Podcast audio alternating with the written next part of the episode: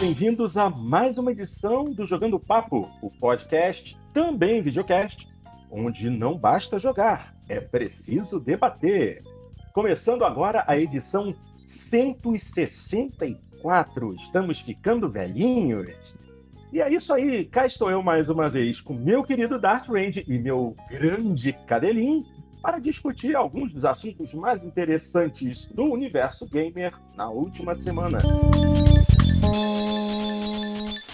Tivemos uma semana bem movimentada, então estou aqui dando uma olhadinha no Trello para poder acompanhar e ver o roteiro do programa de hoje. Vamos começar com um tópico interessante obviamente, vamos falar sobre Resident Evil Village. Então, por que, que vamos falar sobre isso? É porque, segundo a Capcom, uma listagem da Capcom, Resident Evil Village um jogo de mundo aberto. Hum, muito interessante. A possibilidade de Resident Evil Village ter um jogo de mundo aberto é real, de acordo com informações levantadas recentemente. É, de acordo com um banco de dados fornecido na página oficial de Resident Evil Village na Steam, as tags mundo aberto e conteúdo sexual foram recentemente adicionadas.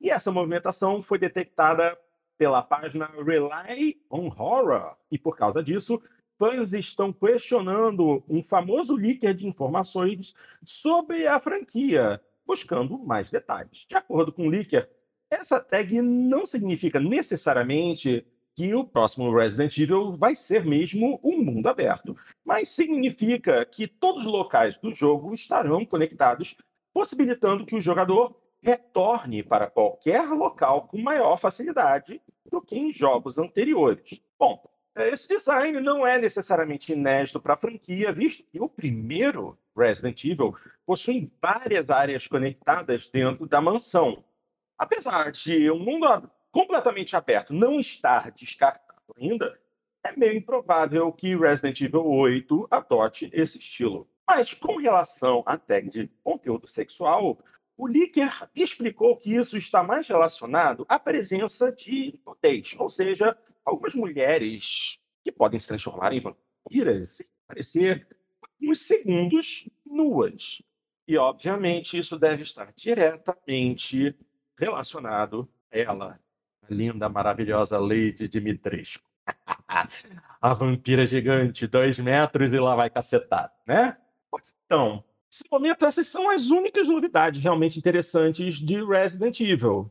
Né? Mas nessa semana que passou, a Capcom liberou um, mais um, um trailer, uma showcase mostrando algumas cenas novas do jogo.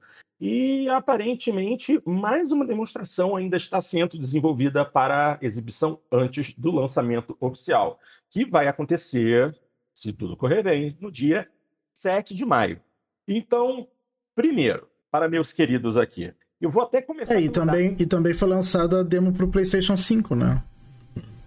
Então, foi uma demo bem pequena, né? Eu não, não baixei Obviamente que eu não tenho PlayStation 5. Eu também mas... não. Mas eu, mas eu assisti.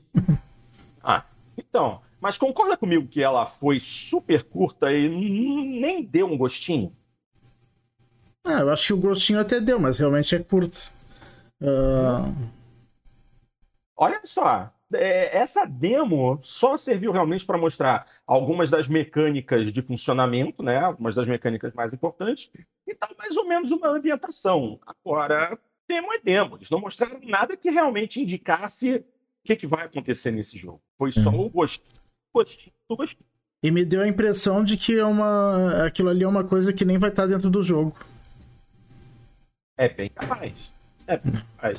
Parece que eles criaram só algumas das salas para poder uhum. montar essa demonstração e exibir a mecânica do jogo. Mas passou muito longe de qualquer é, possibilidade de mostrar um detalhe de história, nada disso. Foi uhum. só mesmo para dar um, uma mostrada no visual. É, a ambientação. É isso aí. Mas você gostou? Eu achei interessante. Eu achei, eu achei a pegada bem parecida com a do 7. É? Eu não joguei, então não posso falar. Então por isso que eu tô perguntando. Você jogou o 7? Joguei. Então, você. E o Cadeirinho, Cadeirinho também jogou o 7, né, Cadeirinho? Muito pouquinho, Porto. É, não... Resident Evil, eu sei que é... chega a ser um pecado dizer isso, mas não é uma franquia que me encanta muito. Não é uma daquelas assim que captura tanto a minha atenção. Eu, eu joguei muito poucos Resident Evil aí na, na história. Acho que do, todos que saíram até hoje eu devo ter jogado quatro, eu acho. Todos eles. Não, eu também não joguei muitos. Uh, mas o 7 é um, é um dos únicos que eu joguei inteiro. Acho que que eu joguei inteiro foi só o 5 e o 7. é, o 5 eu joguei. Inclusive o 5, o 5 inteiro foi o último que eu joguei. Mas você, você chegou a, a, pelo menos assistir o trailer dele? Sim, eu tenho acompanhado bastante a produção, os vídeos, todas as, todos os screenshots e os trailers que são lançados. Eu, assim, nessa questão em particular da, da das tags, só para não, não fugir desse tema aí antes, é, veja, o, que, o problema dessas tags que são lançadas pela própria empresa e que são capturadas pelo SteamDB, porque o pessoal que é usuário do Steam, é, eles têm que lembrar que as tags que aparecem nos jogos lá no Steam, tem, tem duas categorias de tags, né? Tem a, tem a categoria de, classe, de autocontrole, de classificação, que é a própria empresa que faz, identifica, e tem aquelas tags que são colocadas pelos jogadores. E aí o Steam vai selecionando as tags que mais frequentemente são associadas. Regra geral, essas tags mais frequentes estão corretas, mas nem sempre. De vez em quando, obviamente, tem um pessoal com espírito de porco lá e coloca umas tags uh, inapropriadas para alguns jogos. Agora, a explicação da Capcom para o uh, uso das tags ficou muito ruim, a meu ver. Porque, assim, uh, uh, mundo aberto, uh, não, não, vou dizer assim, não vou cometer a temeridade de dizer que é um conceito é, pacífico, que é um conceito assim que todo mundo é, compartilha dessa ideia, mas eu acho que no mínimo, nós temos uma noção do que, que não é mundo aberto, né? E, e salas conectadas é, dentro de um mesmo de um mesmo ambiente, né, ou pelo menos de uma mesma estrutura, não é propriamente o que nós chamaríamos de mundo aberto. Né? Se nós entendermos que isso é mundo aberto, muito jogo é mundo aberto. O conceito de mundo aberto fica muito amplo. Né? Ou eu, penso que o mundo aberto ele presume que o, jogador poderá é, trafegar livremente entre várias, vários ambientes, entre várias é, cenários diferentes de, de, de jogo. Né? Então, vamos supor, se houvesse efetivamente uma vila bem grandona, se houvesse né, uma região toda para ser explorada, eu acho que seria um conceito melhor. É, chamar de mundo aberto, realmente, o, aí, por esse fundamento, pensar que é, é Dead Space é, é mundo aberto. Então, então, eu acho que fica um pouco um, pouco enfraquecido, sabe? O fato de você poder fazer o backtracking, voltar para outras salas, puxa, eu realmente não utilizaria essa expressão. E, e, e, a segunda expressão que eles usaram foi pior ainda a explicação.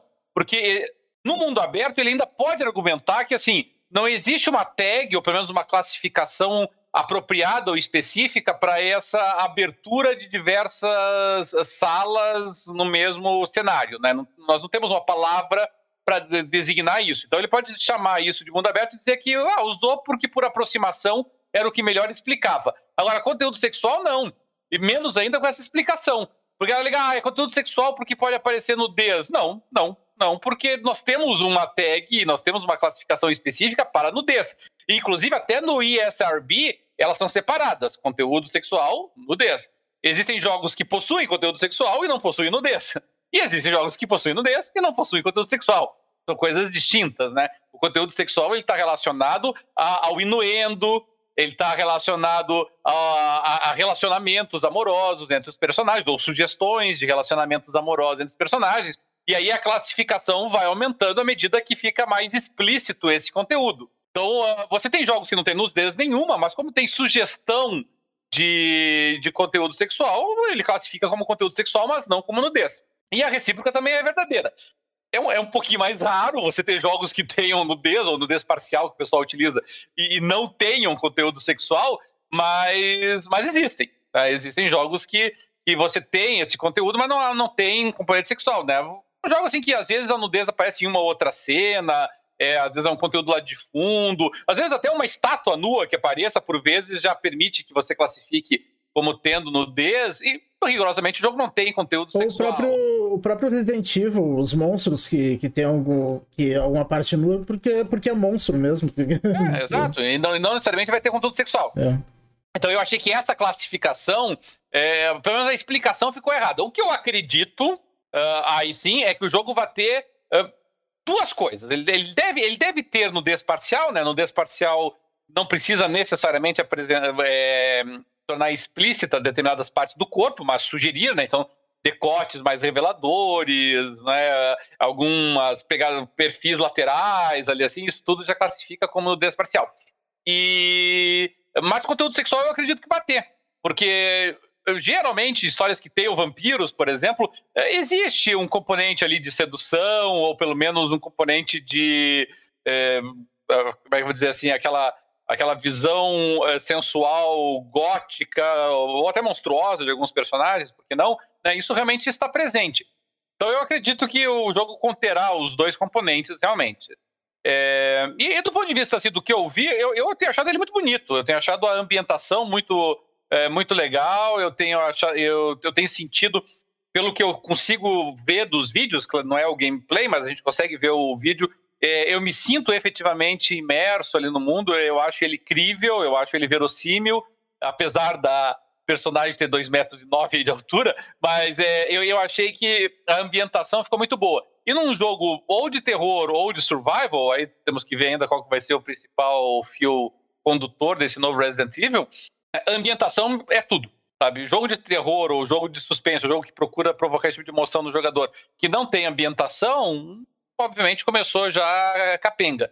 E, e conseguir transmitir essa, essa ambientação eu acho bem interessante. E embora esteja muito, para só para encerrar, embora tenha sido muito alvo aí de piadas e memes da internet, né, a questão, a fetichização da, da de Dimitrescu, eu, eu, eu tô muito crente, na verdade, que no jogo em si, esse componente é, sexual vai estar tá bem reduzido com relação a ela, sabe? Eu acho que ela vai ser apresentada realmente como uma personagem, é, como uma nêmesis, como uma vilã, realmente, como uma, é, uma adversária monstruosa que está ali realmente assustando o personagem eu acho muito improvável que o jogador vá se sentir durante o jogo de alguma forma atraído por ela, sabe, ou, ou encantado por ela dessa forma.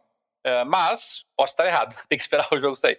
É, realmente, precisa esperar um pouco, porque, nossa senhora, desde que esse, esse, essas primeiras imagens dela apareceram, o que você mais vê nos, nos blogs de arte, de, de games, no Twitter e tudo, realmente foi isso que você falou, o termo é esse mesmo. Fetichização da lei de Dimitrescu. Chega a ser exagerado. Mas vamos ver o que, que vem por aí, né? e, e, é curioso, né, Porto? Porque, assim, tudo bem, eles, eles botaram lá personagem com, com um decote farto, mas, é só isso. Perto do que nós já vimos e já tivemos na história dos games, assim, é, é, eu acho que aí foi mais porque casou com uma, uma base de fãs instalada do Resident Evil, né? E, e pro Resident Evil, isso é relativamente novo, né? Se fosse, sei lá, surgisse isso no Devil May Cry, surgisse isso até no Ninja Gaiden, o pessoal daria de ombro, de novo. Mas talvez pelo fato de no Resident Evil ser um pouquinho de novidade, ainda que no meu, pelo menos na minha avaliação, assim, muito até conservadora, é, ainda causou esse frisson, né? Então, vai entender. Fetiche é assim, né? As pessoas se encantam, às vezes, por coisas que surpreendem. Verdade. Pois bem, vamos seguir em frente, então. É, o próximo tópico para hoje é o seguinte. Uh, esse daqui é até um pouco controverso. O diretor de Ori faz duras críticas a CD Projekt Red, jornalistas e estúdios que vendem mentiras, entendeu? Inclusive, é, é, nós vamos começar, eu vou começar fazendo a leitura da matéria que nós temos aqui, e depois de uma atualização, porque aparentemente uh, este rapaz, este senhor, este produtor de Ori, o tal do Thomas Mahler, exagerou um pouco no tom. Mas vamos começar pela matéria original que diz assim. Sabe... E saiu atirando para todo lado, né? é, é. Cyberpunk 2077 gerou diversas polêmicas, muitas voltadas para a qualidade do jogo, que estava longe do que se esperava.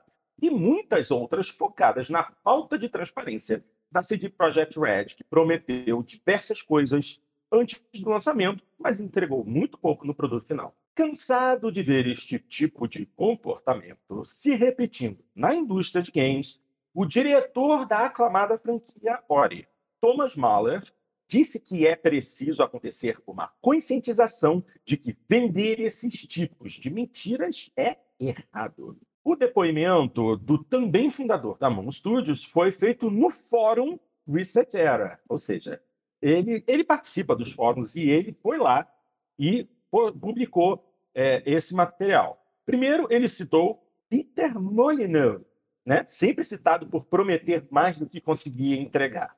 Depois, ele lembrou de toda a lambança feita pelo Sean Murray em No Man's Sky, que chegou para os jogadores faltando praticamente tudo o que havia sido prometido. E, por fim, temos o recente caso do Cyberpunk 2077, que prometia ser o jogo mais ambicioso da história, mas que entregou muito pouco do que prometia. E ele ainda deu uma alfinetada, sabem quem? No Jeff Keighley, criador do The Game Awards, pois em jogos como No Man's Sky receberam um monte de atualizações para poder se tornar o que deveriam ser quando foram lançados. E depois disso, até mesmo recebem prêmios, sendo visto por ele como algo que incentiva a prática de lançar algo quebrado, mas que pode ser consertado anos depois com atualizações. E ele também criticou os jornalistas que aumentam o hype desses jogos apenas pela promessa de grandiosidade. Bom, Aí ele falou isso tudo, ele comentou, tem um texto gigante é, que é diretamente traduzido da entrevista com ele, do material que ele publicou. Só que aí depois nós chegamos a uma atualização que diz assim: depois da repercussão mundial de suas declarações, Thomas Mahler recuou e disse que errou no tom para passar seus pensamentos. Aí vou ler só um trechinho aqui a esta altura, muitos de vocês já devem ter lido minha postagem no fórum. Eu estava um pouco irritado e falei sobre desvantagens da atual cultura de hype e como desenvolvedores fazem afirmações falsas sobre seus produtos prejudicam não só os consumidores, mas os desenvolvedores também. Pelo menos essa era a intenção por trás de tudo. Agora, um dia depois, li as respostas e percebi que não fui cuidadoso na maneira como apresentei meus pensamentos, nem escolhi o tom ou a plataforma certa para isso. Depois que fiz esse tópico, tivemos uma longa conversa interna sobre tudo isso e eu definitivamente não representei a Moon Studios da maneira que deveria. Ai, ai, ai, ai. O cara fala mais verdades, mas aí depois viu que essas verdades poderiam cagar a imagem dele e volta atrás. Dá pra acreditar num negócio desse?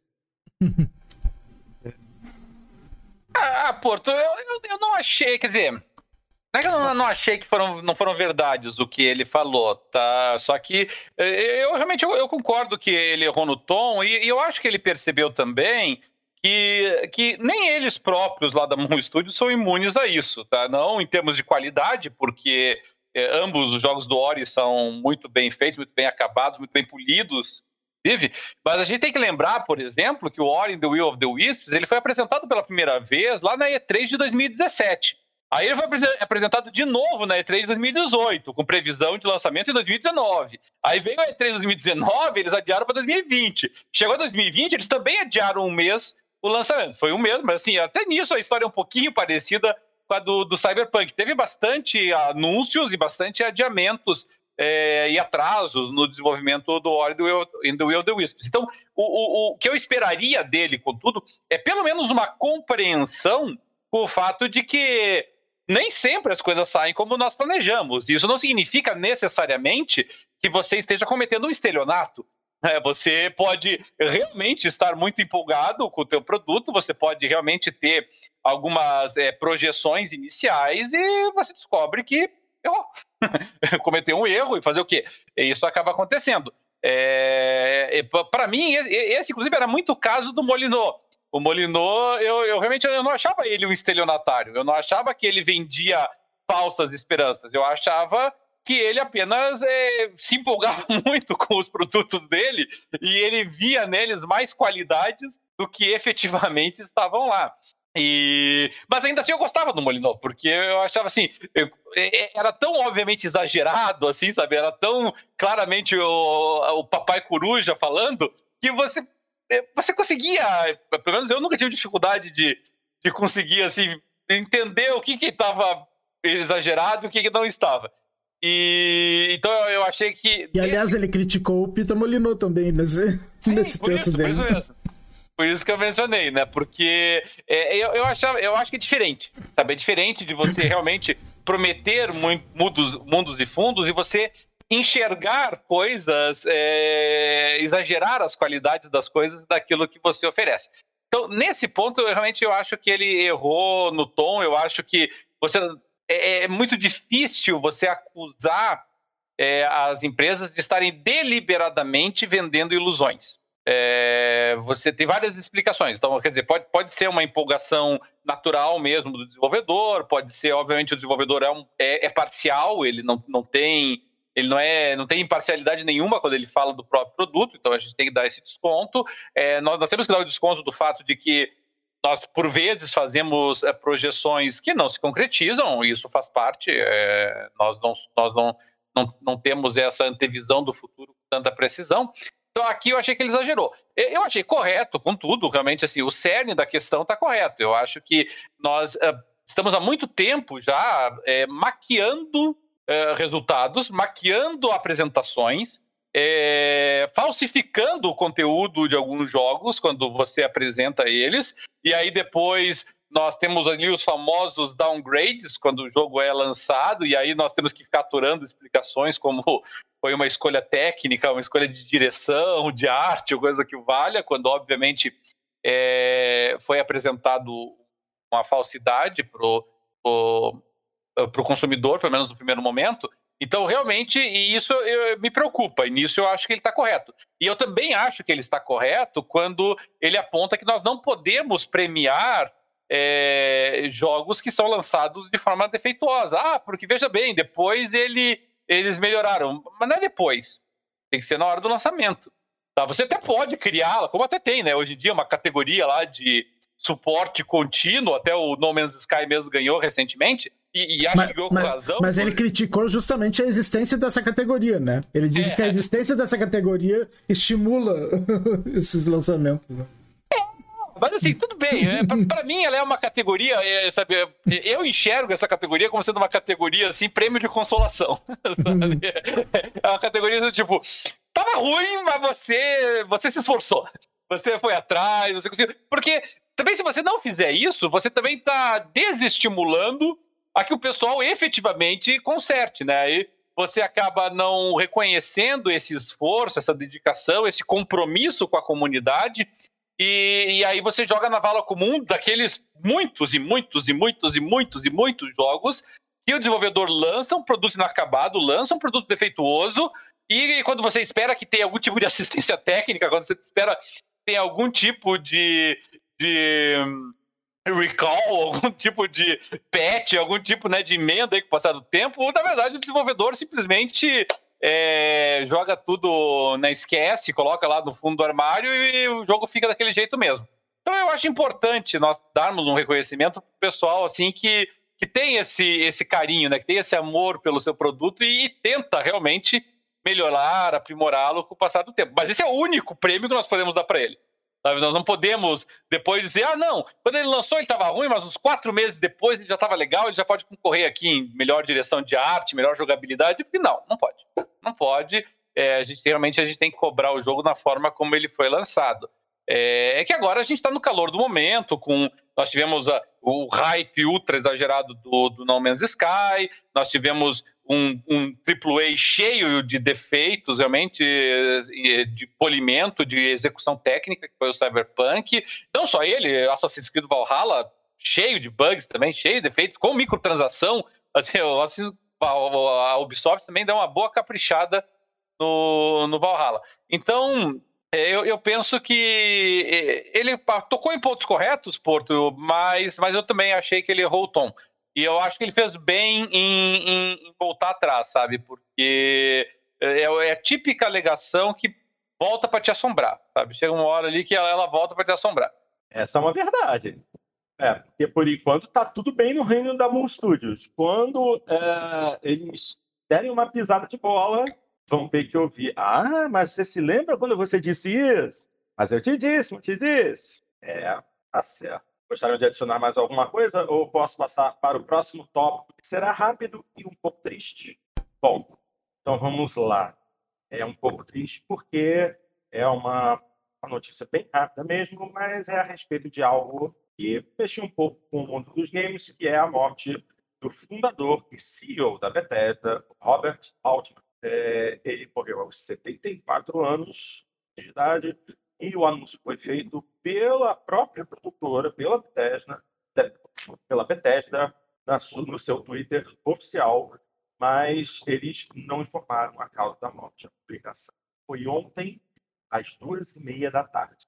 Diz que estão profundamente tristes, tristes para a morte de Robert Altman, nosso fundador e CEO. Ele era um verdadeiro visionário, amigo e alguém que acreditava no espírito das pessoas, no poder que elas têm para conquistar tudo trabalhando juntos. Ele era um líder extraordinário e um ser humano ainda melhor. E antes de trabalhar com videogames, o Altman foi agregado até 99, 1999, quando ele se juntou ao Christopher Weaver para fundar a ZeniMax. E ele deixa para trás a esposa e dois filhos. Ele fundou a ZeniMax, que é a, a mãe né, de todas as empresas que vieram em seguida, principalmente a Bethesda. Né? Uma perda grande para a indústria dos videogames. Gostaríamos de falar, é, falar alguma coisa? O, o, o, nosso querido Alexandre Assassimon, que ele fez uma observação que eu achei muito interessante numa conversa que nós tivemos, que ele falou que, como nós temos sido afetados por esse tipo de notícia, porque a realidade é que, por uma questão demográfica mesmo, não é? é nós estamos vendo boa parte dos nossos heróis é, morrerem, nós estamos vendo boa parte fundadores da indústria de games é, é, nos deixando e, e, isso é claro que nos abala porque é, é, como antigamente as pessoas viriam ali os grandes cantores instrumentistas de jazz, os atores de cinema, né, vindo a falecer. Tivemos o falecimento hoje do Christopher Plummer, inclusive, da Novice Rebelde. Então, é, assim como vocês veem essas pessoas falecendo, a gente também está começando a ver esses nossos essas nossas referências do mundo dos games nos deixando. Claro que o Robert Altman, em particular, ele foi até um. É, entrou no mundo dos games tardiamente, né? Foi a, a ZeniMax é bem recente aí, foi junto com o Beaver do Elder Scrolls, e, mas o Elder Scrolls já era bem anterior à entrada do Altman nisso. Mas ainda assim, ele teve muito presente, principalmente na, durante as duas últimas décadas aí no mundo do, dos games. Então é, é óbvio que nos uh, a gente sente muito isso, né? A gente sente essas perdas desse, desses gênios que participaram e que criaram a indústria e, e, naturalmente isso só vai aumentar, só vai acontecer mais vezes. É, e, e, faz parte, faz parte da.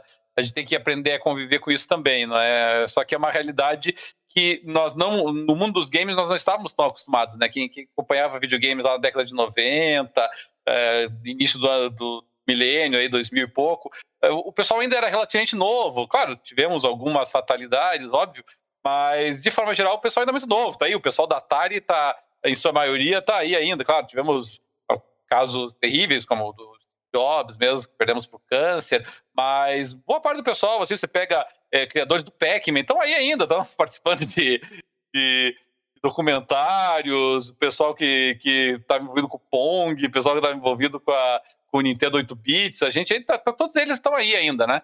Mas gente, é, uma, é uma verdade que a gente vai ter que conviver com mais frequência, inclusive. É, não temos para onde escapar, né? Esse é o destino de todos, então só uma pena que para alguns chega muito rápido. Vamos lá. Ah, gostaria de falar alguma coisa, Dart? Não. Tá bom, então. Então, vamos para o próximo tópico de hoje, que se refere àquela empresa que cada vez mais me dá raiva, sabe? uma tal de Konami. Então, Konami. Silent Hill, cadê Silent Hill, cara? tá bom. Konami reforça que não fechou divisão de games após um anúncio de reestruturação. Na segunda-feira, dia 25 de janeiro, a Konami anunciou que realizará uma reestruturação interna da companhia.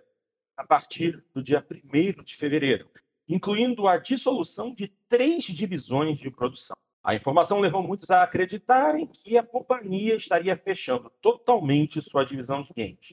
Mas um representante declarou à imprensa que este não é o caso. as divisões supervisionavam os departamentos de produção que desenvolviam os games, disse tal representante da Konami para a IGN norte-americana. Os departamentos de produção vão reportar diretamente para a chefia, permitindo a eles responder mais rapidamente ao mercado. Essa é a desculpa oficial. É importante lembrar que a Konami já anunciou um novo Pro Evolution Soccer feito com Unreal Engine para os jogos da série no PlayStation 5 e Xbox Series S e X. Em 2015, a Konami mudou sua estratégia, deixando de trabalhar em grandes produções de suas franquias de games para investir em jogos mobile e nas maquininhas de patinco que fazem sucesso no Japão. Atualmente, a empresa só tem se limitado a lançar os jogos anuais da série PES e, de vez em quando, uma coletânea das suas franquias clássicas. Essa é uma que não dá nem mais para contar, né? É lamentável. Para mim, a gota d'água da Konami foi o que eles fizeram com o Hideo Kojima. Ok, Kojima não é um santo, mas a atitude deles com Kojima foi lamentável. Mas aí agora é isso sobrou muito pouco. É, eles não. Na verdade, se a essa altura, pelo que eles estão fazendo atualmente, se fechasse, não... ninguém ia se dar conta. se fechasse. Porque PES quase ninguém não, não. não, peraí, peraí. Estamos falando de Brasil. E Brasil, no jogo, o nego joga muito PES. E... É, mas FIFA muito mais, né? É, mas convenhamos, um novo PES feito em Unreal Engine pode ser alguma coisa muito boa. Então, vamos aguardar. até porque eu acho que PES faz até mais sucesso, mais sucesso na Europa do que aqui. Aqui nós somos muito FIFA, na Europa muita gente curte muito PES. Mas é esperar para ver, porque realmente a, a Konami hoje é uma sombra daquilo que ela já foi. É que o, o pessoal ouve falar em Konami, por exemplo, fechar a divisão de jogos, e, e para muita gente, né, às vezes tu já perguntava se eles fecharem a divisão de jogos, vai sobrar o que exatamente? Mas é, é, é uma coisa, uma característica japonesa, né? O fato de que essas empresas de games, ela, elas têm vários tentáculos em outras áreas de atuação, né? E a, a Konami também é o caso, né? Konami, bom, nós conhecemos alguns deles. Às vezes as pessoas não associam com a Konami, mas nós conhecemos alguns deles, né? O mais conhecido, talvez, do pessoal aqui no Brasil, que não está no mundo dos games, é Yu-Gi-Oh! Joguinho de cartas Yu-Gi-Oh! É, é, é, da Konami. É a Konami que investe, produz, desenvolve essa adaptação do, do que era um jogo ficcional em um mangá, né? O pessoal também às vezes não, não sabe a origem do Yu-Gi-Oh! Yu-Gi-Oh! era que nem o Gwent no The Witcher, né? O Gwent era um joguinho que o, do, que o Geralt jogava dentro do, do Witcher e ganhou vida própria. E o Yu-Gi-Oh! também. É um joguinho que estava dentro de um mangá e que acabou transformando aí no trade, no, no, num card game, né? E, e não só isso, só, só, só pra você ter uma ideia, a Konami tem uma rede de, de academias no Japão. Então é, é, bem diversificada a, a, atuação aí da Konami. Ela tem, tem vários tentáculos aí. Assim, eu, eu, eu acredito realmente na explicação oficial, mas por mais que a Konami queira dizer o contrário, isso é um sinal de um downsizing, né? Isso é um sinal de que a empresa está, é, tá, pelo menos assim, encolhendo a sua estrutura administrativa. E então, assim, não é sinal de que ela vai investir mais em games. No melhor cenário possível, é só uma mudança interna que não vai afetar nada. No cenário mais provável, é o encolhimento da participação dos game, do, do mercado de games digitais dentro da, dos objetivos uh, uh, estratégicos da Konami. Ah, só nos resta sentar e esperar. Eu estava assistindo essa semana um documentário a respeito desse assunto, em que o apresentador comentava sobre a época de ouro da Konami. Na época do, do Nintendinho, Super Nintendo, Master System, Mega Drive, onde é, ver o, a tela de logo da Konami no início de um jogo era garantia de que você ia jogar algo simplesmente maravilhoso. E como isso foi decrescendo com o passar dos anos. Fazer o quê? É, inclusive, né, Porto, a, a Konami, ela é tão. A, a, parte de games, pelo menos dela, assim, tá, tá tão fragilizada em termos é, econômicos ela é sempre a bola da vez, né? Todo mundo, quando começam especulações lá sobre aquisição de estúdios, o nome da Konami sempre aparece, sabe? Sempre aparece, porque. É, é, e aparece por quê? Porque todo mundo acha que é um negócio fácil de ser realizado. Não é um negócio que envolva bilhões e bilhões de dólares. Com algumas centenas de milhões, você leva a Konami as suas IPs. Então, é, volta e meia, principalmente a Sony, né? Quando a Sony começa a se mexer um pouquinho, ou a sinalizar que vai mexer um pouquinho, a Konami sempre, o nome dela sempre aparece como sendo um dos alvos potenciais. É, isso também é, eu acho que é muito sintomático dessa situação. A verdade é que a, é, desde que a Konami descobriu o Yu-Gi-Oh!, ela, ela curtiu esse negócio. ela gostou do Yu-Gi-Oh! Eu, Yu-Gi-Oh! Não sei hoje em dia, confesso que estou meio fora desse mercado, mas Yu-Gi-Oh! já foi né, o jogo de cartas mais vendido do mundo, não sei se ainda é, mas, mas já teve esse título. E, e, e a Konami vai investir onde ela está ganhando dinheiro, né? E ela talvez não esteja sentindo esse retorno mais do, da, dos jogos digitais, o que é uma pena. E o Patinco também deve dar, deve dar muito dinheiro para ela. É, é, esse é um mercado que eu não conheço nada, mas suponho que sim. E, e mobile também, né? Mobile é, é barato de fazer e dá, dá mais retorno. É, mas, pensar, que que você conhece da Konami que está disponível hoje em plataforma mobile? Me passa longe. Nada, mas lá no Japão deve ter bastante coisa. É, não sei dizer porque não é uma coisa que eu jogue muito. Aí, é, eu também então... não jogo nada, mas deve ter, deve ter bastante coisa. É, também não coloco nada, não jogo nada de mobile no celular. Tô fora. No celular é apenas para trabalho, basicamente. É, eu não, nossa, eu não me recordo nada mesmo, sabe? É... Pra ser bem sincero, eu sei que vai soar horrível isso, mas com exceção das franquias mais conhecidas, eu lembro de muito poucos jogos de cabeça da Konami no passado recente, sabe? É, lembro dos, das franquias tradicionais, né? Pro Evolution, Bomberman, essas. É, é, Silent Hill, naturalmente, essas vem na cabeça. Mas daí, se pegar aqui em jogos novos, dos últimos anos, o que, que a Konami fez? Não teve. Não teve. Acho que o último foi Metal Gear. Os últimos foi, foi Metal Gear 5. Pois é, cara, que horror. Eu acho Bom. que. E ela deve estar só nesses, nesses joguinhos aí. Talvez deve ter algum joguinho japonês aí que ela está investindo e só para o mercado japonês. Bom, vamos lá. Já que vocês estão querendo se lembrar aí de algumas franquias importantes que tem a chancela da Konami, é, dois, vamos lembrar que em 2019, março de 2019, ela comemorou 50 anos então, é uma companhia que já está indo para 52 anos de idade esse ano. E algumas das franquias dos títulos mais importantes seriam, por exemplo, Frogger, Gradius, Contra, Pro Evolution Soccer, que a gente começou é, com ele conhecido aqui como Winning Eleven, né? Eles criaram o jogo arcade dos Simpsons, que foi um enorme sucesso, e eles também têm os nomes de Castlevania, Metal Gear, nossa, International Superstar Soccer. Esse, para quem jogou no Nintendinho, valeu. Silent Hill, que também é deles. Eles também causaram uma onda com Dance Dance Revolution, que era deles. Sim. E, uns, e esses são alguns dos maiores nomes, algumas das maiores títulos que a Konami produziu. E hoje eles estão muito longe disso. Ah, o, o, Caio Nogueira destacou aqui que ela tá requentando coisa que ela tem, como Castlevania, mas, poxa, mas mesmo Castlevania, o último Castlevania é de 2014, é o, é o Lord of Shadows 2, que inclusive é melhor a gente até esquecer que existe, diz passagem.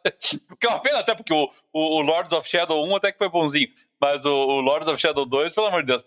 E, e, já são sete anos, não é? Vou pensar que Silent Hill, eu acho que é mais tempo ainda, porque o último Silent Hill foi aquele Homecoming, né? Eu acho que é anterior ainda a a, a isso. Deve ter oito anos aí o Silent Hill, nove anos talvez, o último Silent Hill. E, e é impressionante. Então, nem aproveitar o que ela tem, ela está aproveitando. Essa é a realidade. Está tendo aí o desenho aí do Castlevania, que até é uma, uma série de animação razoável ali no Netflix, bem feitinha até. Mas a, a Konami em si e ela chegou a anunciar aquele Silent Hills, né, junto com o Kojima, mas daí brigou com o Kojima e cancelou.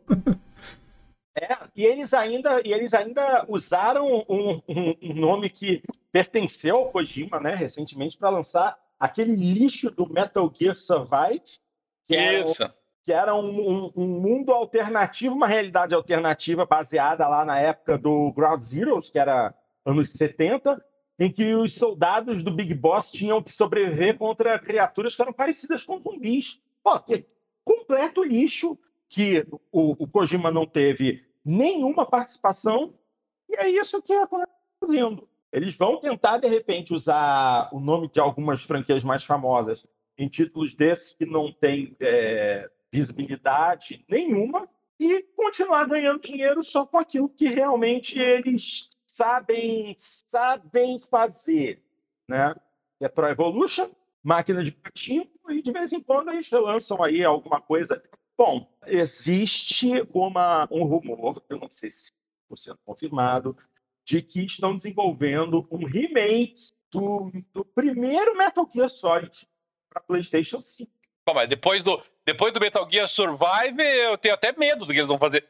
É, exatamente. Isso, é, isso aí é que me, me assusta também. Mas é aquilo, se a gente levar em consideração que a história já está feita, a, o nome Metal Gear pertence à Konami, e até mesmo que a voz do Metal Gear dublador, o ator que faz a dublagem do Metal Gear, ele brigou com o Kojima e não foi colocado para fazer a voz do Snake no Metal Gear 5, David Hayter, né, é, que eu estou me referindo, ele pode muito bem é, levantar a mão e falar: ó, oh, querem, colocar, querem que coloque de novo minha voz no remake? Eu entro, porque ele sabe que o Kojima não vai estar envolvido. Quer dizer, é uma cagação e é muito triste ver a Konami chegar a isso. Basicamente isso. É, eu acho, sabe, Porto, que seria muito bom que os rumores de que a Sony iria adquirir a Konami eh, se transformassem em realidade, porque eu não tenho dúvida nenhuma de que a Sony eh, teria plenas condições de pegar essas franquias, bom, Metal Gear, obviamente, né?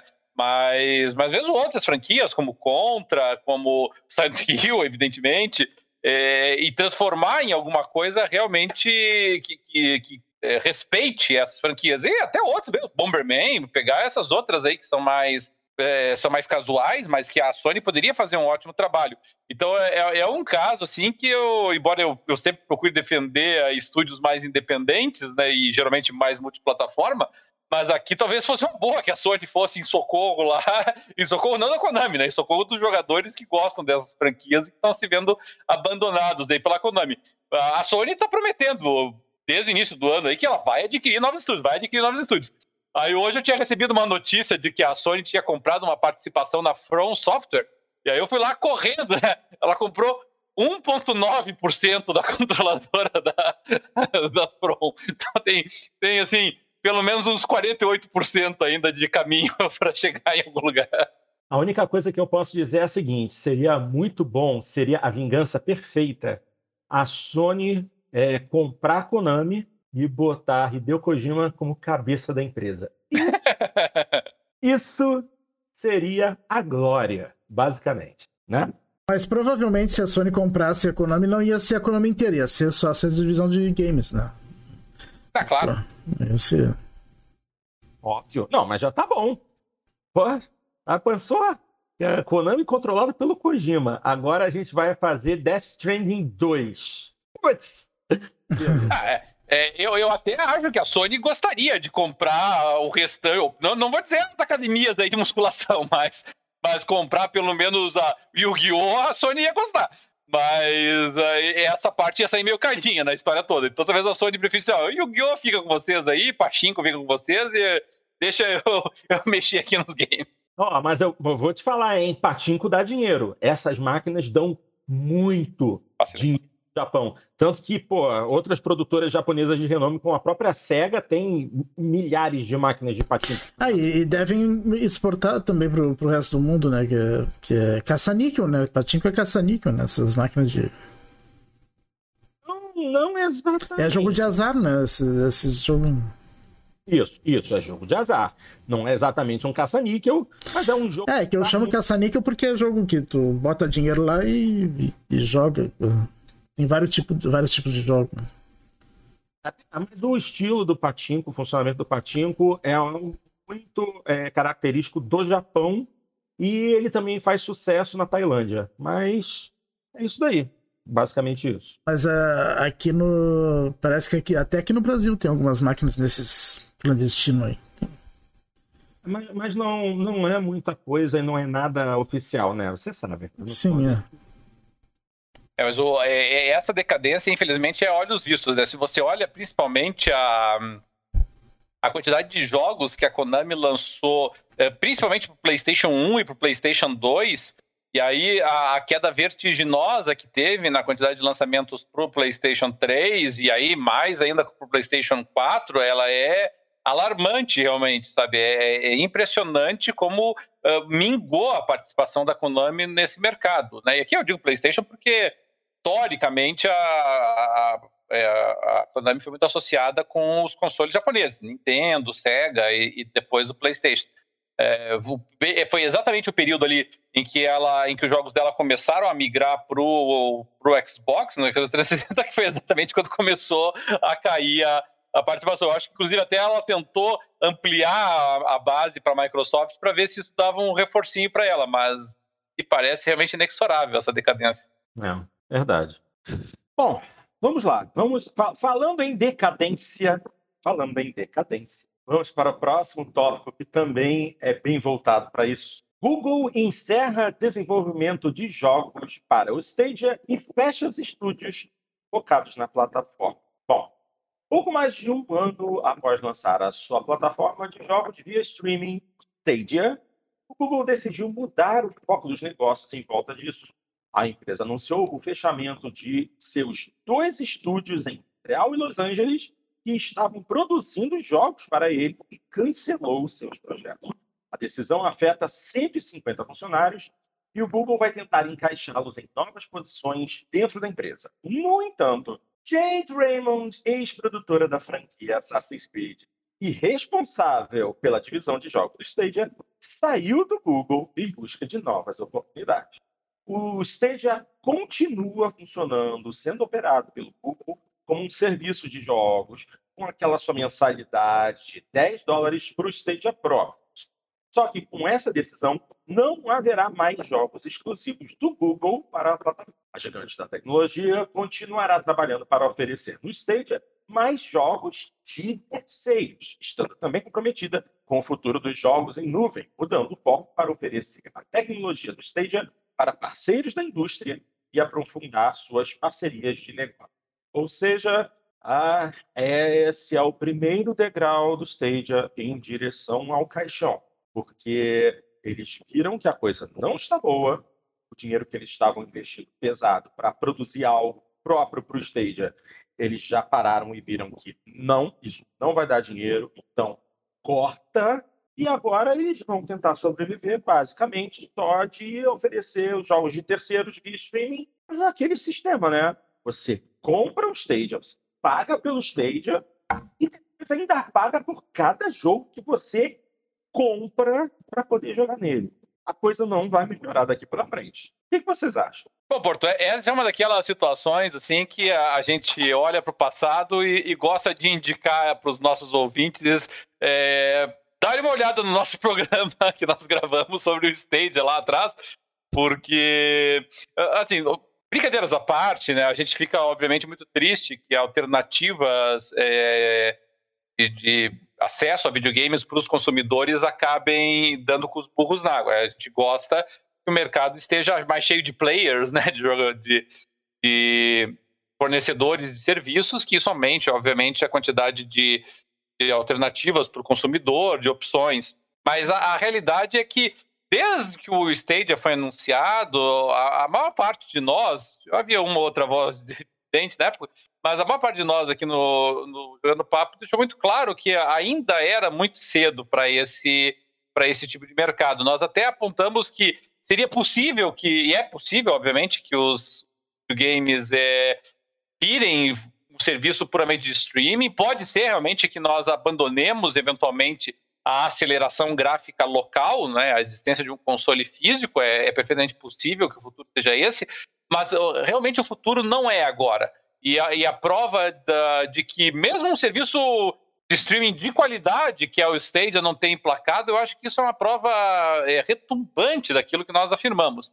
É, e mesmo agora, no momento em que vários brasileiros, inclusive, estão recebendo, o pessoal aí do, do Xbox deve ter recebido é, convites para participar do, do xCloud, isso começou a pipocar agora aqui no Brasil já. Mas veja, o, X, o xCloud é uma opção que a Microsoft está ofertando dentro do pacote de aceleração local de hardware com o Xbox. É, a Microsoft está tateando uh, aos poucos nesse mercado, assim como a Sony também está tateando aos poucos. De certa maneira, eu acredito que a Microsoft esteja, inclusive, numa posição mais confortável e vantajosa com relação a isso, porque ela tem uma estrutura online muito superior à da Sony, então tem muito mais condições de jogar nisso. A, o Google arriscou, ele pensou, vou tentar me antecipar a, a, todos, eu vou ser o primeiro, eu vou ser o pioneiro, eu vou ser aquele que o pessoal vai olhar, não foi pioneiro porque teve algumas iniciativas de outros videogames antes, mas eu vou ser aquele que vai dar certo, aquele que vai, vai conseguir é, aproveitar bem o momento.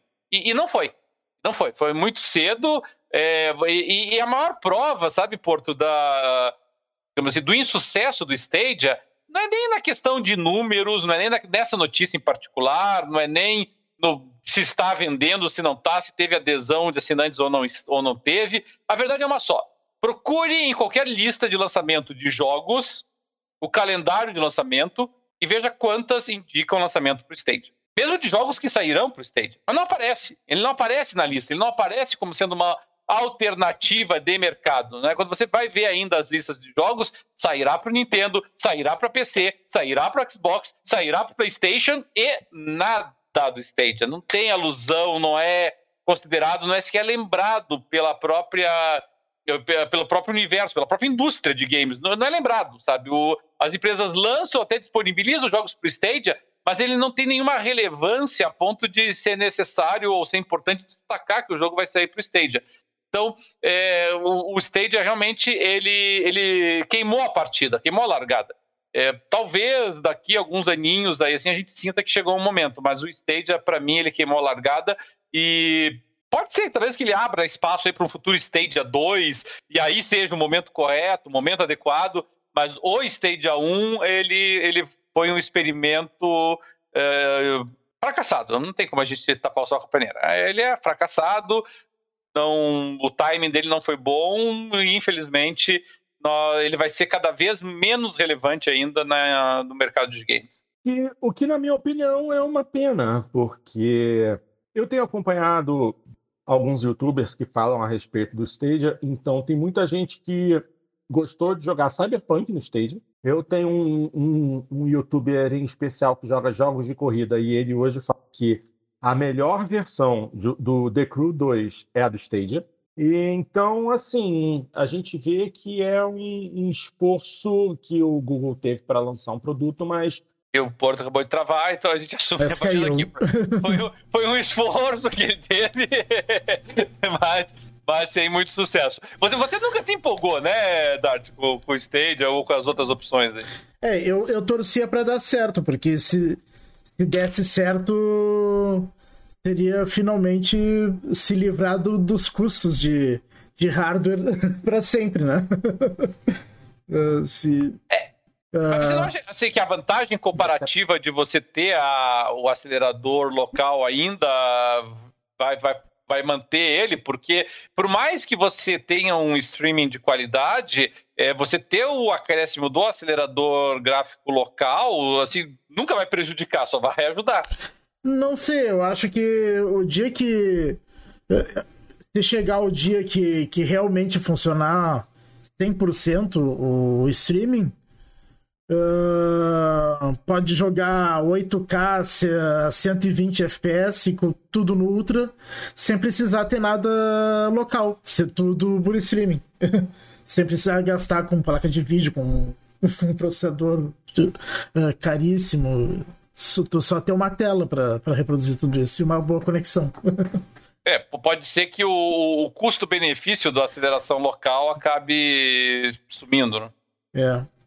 Mas isso é, eu acho que ainda falta muito tempo para isso ser, ser possível. Eu, eu torcia para que já fosse possível quando eles anunciaram, mas eu achava que ainda não era o momento e realmente não, se provou que não, né? Ainda não, ainda não tá no. É. Uma pena. Mais uma vez, Olha, quantas vezes eu já disse uma pena hoje, meu Deus do céu. Parece que todas as notícias que a gente dá são notícias tristes, são coisas ruins. Tá chato. A gente, a gente tá que nem, o, que, que, nem o Jornal Nacional, terminando em luto todo, toda vez. Ai, meu Deus. Então vamos falar, vamos para o nosso último tópico de hoje, que é um tópico interessante e a gente poderia até dizer tanto quanto alegre. É, é sobre justamente essa questão da GameStop, que está movimentando o mercado financeiro até mundial, né? É, o texto diz: pessoas físicas vencem Wall Street e ações da GameStop disparam 300% no ano, mas tudo isso é incerto. Bom, uh, eu vou fazer a leitura aqui desse material que foi publicado pelo site Infomoney e explica um pouquinho a respeito dessa situação. A tradicional varejista de videogames americana GameStop, que é uma loja que, que o, o, grande montante de dinheiro que ela gerava era em lojas físicas, não virtuais. E, como a gente sabe, lojas físicas de jogos tomaram um baque bem grande partir do momento em que o modelo de venda digital começou a disparar na preferência dos usuários. Mas então vamos lá. e mais ainda nesse ano de pandemia, né? Daí tomou um baque ainda maior. Exato, exatamente. Então, a GameStop acumula uma alta de 300% este ano, apesar de problemas financeiros e de avaliações sobre seu modelo de negócios ser ultrapassado. A empresa que ganhou força com o crescimento no mercado global de games e chegou a ter suas ações negociadas a 57 dólares em 2013, os papéis da GameStop na Bolsa de Valores de Nova York viveram uma desvalorização bem cômoda depois de atingir essa marca. A queda chegou a 93% desde então, com cada ação batendo apenas 4 dólares na metade de 2020, conforme a pandemia do coronavírus acelerou uma tendência que já vinha ameaçando o modelo de negócio da companhia. A venda de jogos, de videogames, se tornou cada vez mais digital. Hoje, em qualquer plataforma atual que o usuário jogue, seja PC, PlayStation, Xbox, Nintendo Switch ou smartphone, é possível comprar jogos nas próprias lojas online de cada plataforma. Os dados são descarregados imediatamente, sem que seja necessário se locomover a uma loja física da GameStop. Com a mudança de hábito dos jogadores, que passaram a comprar cada vez mais cópias digitais dos jogos, da praticidade, e também por serem usualmente mais baratas que a mídia física, a varejista americana começou a registrar prejuízos.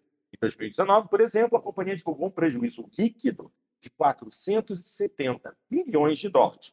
Além disso, no início da pandemia, a GameStop anunciou o fechamento permanente de 300 lojas. Tanto, embora a tendência de vendas de jogos não tenha se revertido, e lojas digitais como a Steam, PSN, Xbox Live e a Nintendo eShop estejam cada vez mais fortes, a ação da GameStop tem tido uma valorização de dar inveja a qualquer negócio digital disruptivo e revolucionário. Na terça-feira, dia 26 de janeiro, os papéis da GameStop registraram uma alta de 89,54% a 146 dólares, acumulando mais de 300% de avanço no ano. De acordo, com, de acordo com o comentário do estrategista global da XP, Guilherme Gieserman, desempenho positivo começou com a notícia de, de que o cofundador de Pet Commerce, Ryan Cohen, passaria a integrar o conselho de administração da empresa. Cohen é dono de 13% das ações da GameStop e no ano passado escreveu uma carta que criticava duramente a administração da companhia. Quando ele foi anunciado como membro do conselho, as, as expectativas de que ele lideraria uma volta, um turnaround, inserindo a GameStop no meio digital, já fez com que as ações subissem 55%. Uh, o problema é que os investidores de Wall Street não acreditavam nessa evolução e começaram a tomar posições de vendidas gigantescas nas ações da empresa, apostando na desvalorização. Então, a disparada é resultado do fenômeno conhecido no mercado financeiro como short squeeze, que ocorre por conta dessas apostas na derrocada dos papéis. Para operar vendido em uma ação, o investidor precisa alugar o papel de alguém que o tenha comprado. Quem cede a ação ganha um pequeno valor de aluguel, enquanto quem paga pode alugar, eh, quem paga para alugar pode vender a ação a descoberto, esperar que o preço caia e recomprar a um valor menor ganhando com a diferença entre o preço com que vendeu com o preço com que comprou. Só que aí o problema se tornou feio com é, o movimento que aconteceu recentemente com o, o, Reddit e um subreddit chamado Wall Street Bets,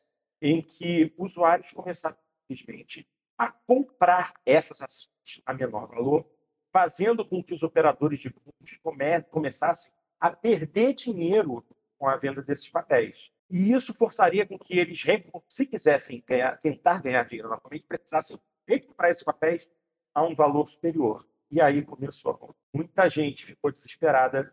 É, grandes fundos norte-americanos viram com maus olhos essa re, é, repentina subida do, do, valor dos papéis da GameStop, é, pediram intervenção em um determinado momento. A Bolsa de Nova York chegou a tirar os papéis da GameStop, dizendo que iria avaliar o que estava acontecendo, mas no final das contas verificou que não havia nada de ilegal acontecendo e colocou os papéis de volta na bolsa e a tendência continuou. Os papéis subiram cada vez mais e mais e mais. Essa notícia que eu li para vocês aqui já tem data de alguns dias. Foi atualizada há uma semana atrás. Hoje, para me atualizar a respeito dessa situação, eu dei uma lida. Sabe quanto é que está valendo cada papel da GameStop nesse momento? Alguém, alguém chuta quanto é que está valendo cada papel? Esse, na, metade, na, na metade de 2020, é, ele, é, ele chegou a custar 4 dólares. Está cravado agora. E diz, sem consultar o Google. Não sei. Deve estar, tá, sei lá, agora é, 20 dólares. Mais? Mais? É... 90. Não, 90. Ui, ui. Ui, ui, ui. Não vou fazer vocês perderem tempo, não. 400 dólares. Hoje, hoje, ele chegou a 400 dólares. O mercado está completamente ensandecido. Como é que pode um negócio desse? Chegou a custar 4 dólares, hoje já bateu em 400. Olha a valorização disso, gente. Isso dá o quê? É 8 mil por cento? É.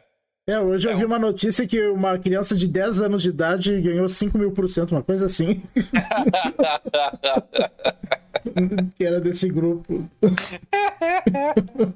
Não, é, é muito interessante, porque foi com a, a gente ainda tem que lembrar mais uma coisa: ainda existe a possibilidade dessas ações ficarem ainda mais caras. Porque, não sei se vocês se lembram, mas a GameSpot é, assinou um acordo de trabalho com a Microsoft. Nas lojas da GameStop, você vai, ser, você vai poder comprar aquele pacote do Xbox Series S ou Series X. Eu até esqueci o nome. Para console mais a assinatura e vai pagando. Era Xerex. Eu sei que você, que eles, a Microsoft tem aquele método em que você compra o console junto com a assinatura e paga tudo. Alexis. Isso, Alex. Xbox Alex. E GameStop ia receber uma fatia legal de cada venda feita dentro das suas lojas usando o Xbox Alex e vão vender. É, só que, não, só que agora não tem Xbox para vender, né? Então não tá ganhando nada. Mas assim, é, isso, isso é uma coisa que, pô, dá um, um, um gás a mais para o funcionamento, funcionamento da GameStop. Inclusive, é, a própria Microsoft está diminuindo o número de lojas físicas que ela própria tem. A Microsoft nos Estados Unidos tem lojas físicas para vender os consoles, os, os computadores são. É, não, parece, parece que ela tá fechando todas as lojas físicas da Microsoft. Ela não, não, não vai ter mais loja física. Então, aí acontece justamente isso. Uh, Cria-se essa, essa parceria com a GameStop. As lojas físicas da Microsoft ela elimina, mas isso permite que os produtos continuem a ser vendidos na outra loja física, na GameStop. E isso aí, assim, essa, essa parceria ocorreu em outubro de 2020. Só no dia em que essa parceria foi anunciada, as ações subiram 44%. Entendeu? Então, daquele momento para cá, as ações já estavam tendo uma leve subida. Ainda assim, muitos fundos de investimento apostavam numa queda do valor das ações da GameStop. Só que desde que a galera do Wall Street, do Wall Street Bets, meteu a mão na história, as ações só sobem. Para a Microsoft isso é muito bom. Para quem é, é, decidiu investir pesado nisso, pô, tá ótimo. E os fundos que apostavam na quebra da empresa, fechamento, só, só se deram mal. E continuam. E tu sabe, né, que esse, que esse grupo do Reddit resolveu fazer isso justamente porque viu que esses fundos estavam apostando contra a GameStop. Foi meio que uma vingança, assim, que eles resolveram fazer contra esses fundos.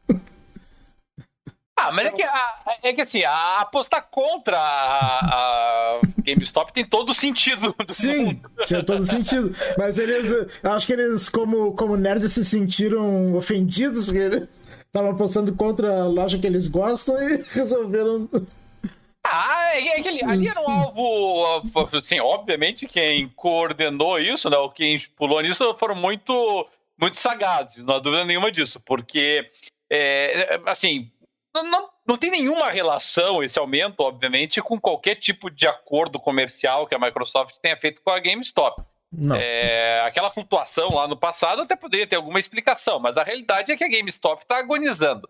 E, e, e, aí, para fazer o short squeeze, para fazer essa pressão de compra, é, ela era um alvo meio óbvio, porque é, você sabia, você não precisa nem estudar o mercado, você sabia que você tinha muitos investidores apostando contra, né, apostando como vencidos aí para para a derrocada dos papéis. A, a GameStop não tinha tantos papéis assim no mercado, ela não tem tantas ações em trâmite, então ela é um alvo relativamente fácil para esse tipo de ação. E e, e, o pessoal identificou essa oportunidade e foi o que eles fizeram.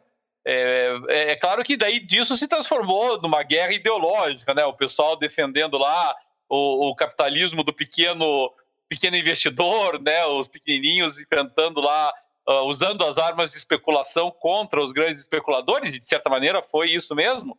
É... Agora é uma tendência interessante essa. Não veio tanto ao caso para nós aqui no Jogando Papo, mas o pessoal aí que se interessa aí pelo mercado de investimentos, é, eu acho que esse vai ser um case importante para o futuro. E à medida que o pessoal descubra esses mecanismos de rede social maciça, que não é o WhatsApp, não é não é Facebook, né? é o Reddit, é, é, o, é um grande fórum que dezenas, centenas de milhares de pessoas acessam.